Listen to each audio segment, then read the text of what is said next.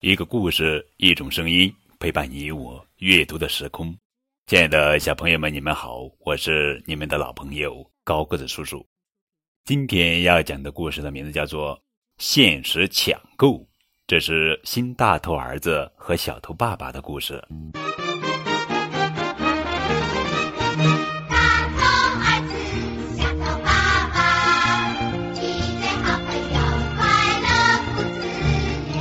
大头儿子从电视里听到消息，他最喜欢的玩具变形机器人出新款了，但这款机器人是限时销售的。叮铃，电话响了。大头儿子拿起电话，小明的声音传了出来：“大头，我们比比，看谁先买到新款机器人。”我不能输。大头儿子飞跑到小头爸爸身边：“爸爸。”快带我去商店买变形机器人！小头爸爸飞快地蹬着自行车，大头儿子坐在车上，一个劲儿地催促：“快点儿，再快点儿！”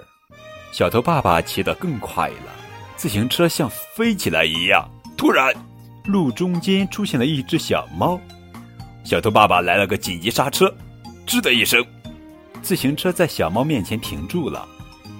他抹了把汗。刚想继续骑，棉花糖大哭着跑过来：“米花丢了，请你们帮我找找它吧。”可是，大头儿子犹豫了一下：“好，我们帮你找，不过要上哪儿找呀？”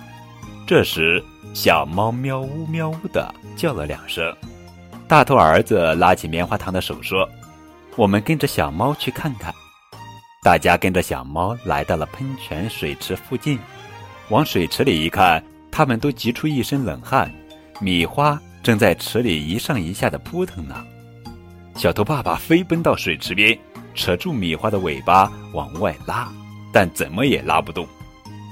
我们去帮小头爸爸。大头儿子叫棉花糖上前帮忙，大家一起努力，终于把米花救了上来。棉花糖紧紧抱住了米花，小头叔叔、大头哥哥，谢谢你们！不用谢。大头儿子扯了扯小头爸爸的衣服，我们快去买变形机器人。